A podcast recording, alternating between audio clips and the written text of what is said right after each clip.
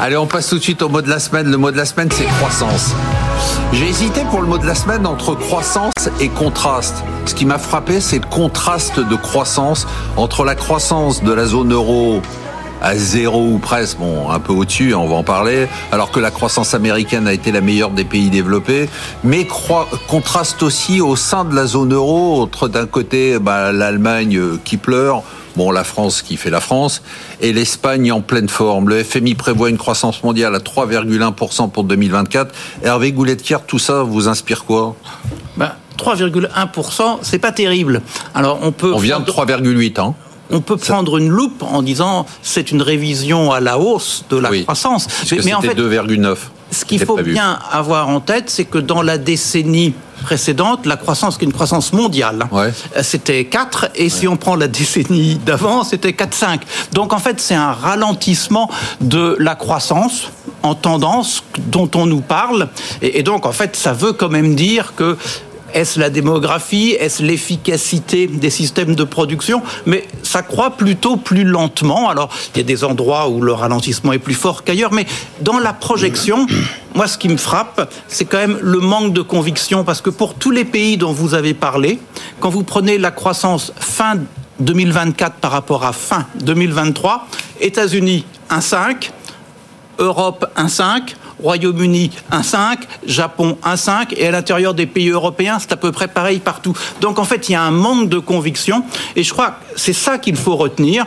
C'est un scénario moyen à probabilité sans doute un peu faible. Et donc, en fait, il faut s'intéresser à tous les événements qui pourraient faire que soit c'est un peu mieux, soit c'est un peu moins bien.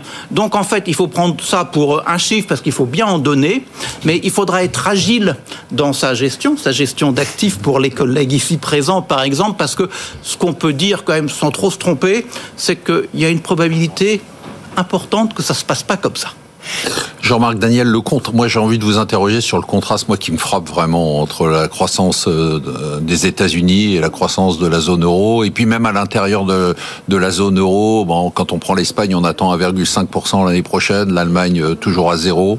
Qu'est-ce que ça vous inspire Non, d'abord sur la croissance des États-Unis, je suis toujours très réservé puisque l'année dernière, euh, à la fin de l'année dernière, Jeannette Yellen a dit "Écoutez, au stade où nous en sommes, je pense, disait-elle, qu'on ne pourra pas descendre en dessous de 2000 milliards de déficit budgétaire dans les 10 ans qui viennent."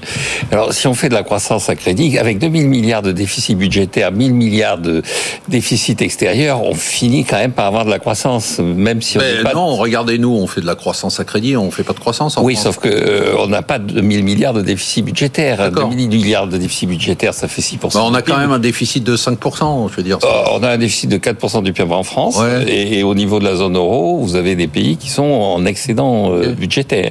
D'ailleurs, ce sont pas ceux qui sont les plus, les moins performants en termes de croissance qui sont en excédent budgétaire. Je rappelle quand même que le Portugal, qui était, euh, est, en excédent budgétaire et a descendu son niveau de dette par rapport au PIB en dessous. Donc, qu'est-ce que vous nous dites? Vous nous dites, en fait, vous, Marc, vous êtes impressionné par une croissance, mais c'est une croissance à crédit. Et oui, c'est une croissance à crédit, c'est une croissance artificielle. Le véritable enjeu, c'est effectivement l'efficacité du capital. On l'a dit, c'est effectivement la productivité.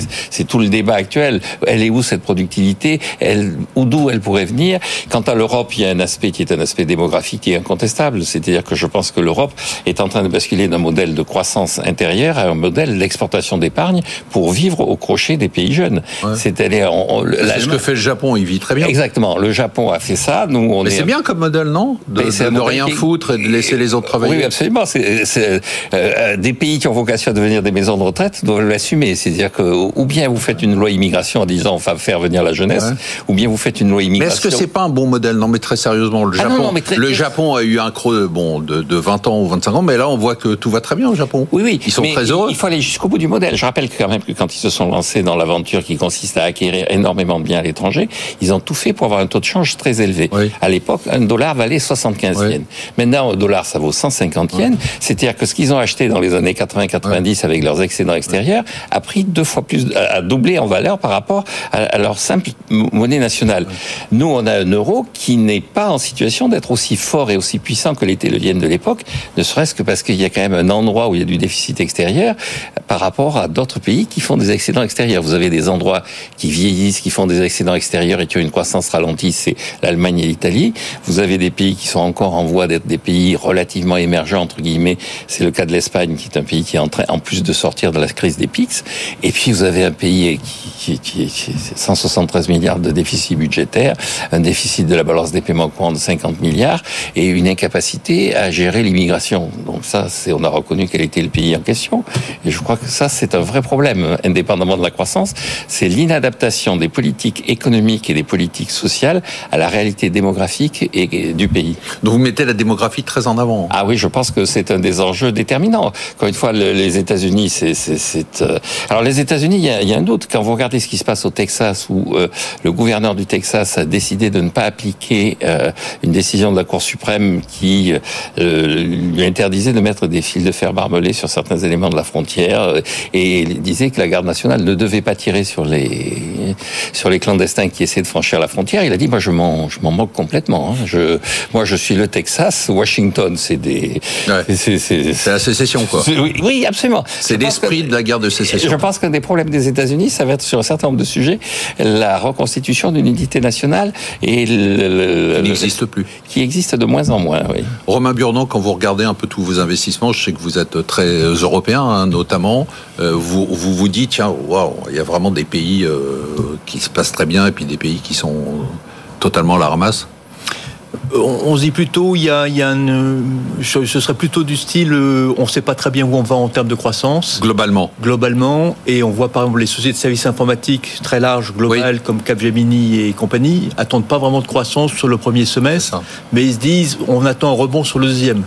Mais on ne voit pas très bien. Voilà, on a donc beaucoup de secteurs ont un peu cette idée-là qu'on attend un rebond sur le, la fin Donc c'est un peu global et par secteur. Il y a, vous n'avez pas de, je sais pas d'exemple frappant en vous disant tiens euh, cette zone géographique, elle, donne un push à une des sociétés qui est très impliquée là, par ben, exemple. moins, moins, moins, moins, moins en ce moment que lors le, boom des pays émergents, lors du boom de la Chine ou, lors du démarrage très rapide des communes américaines qui, qui tiraient l'ensemble.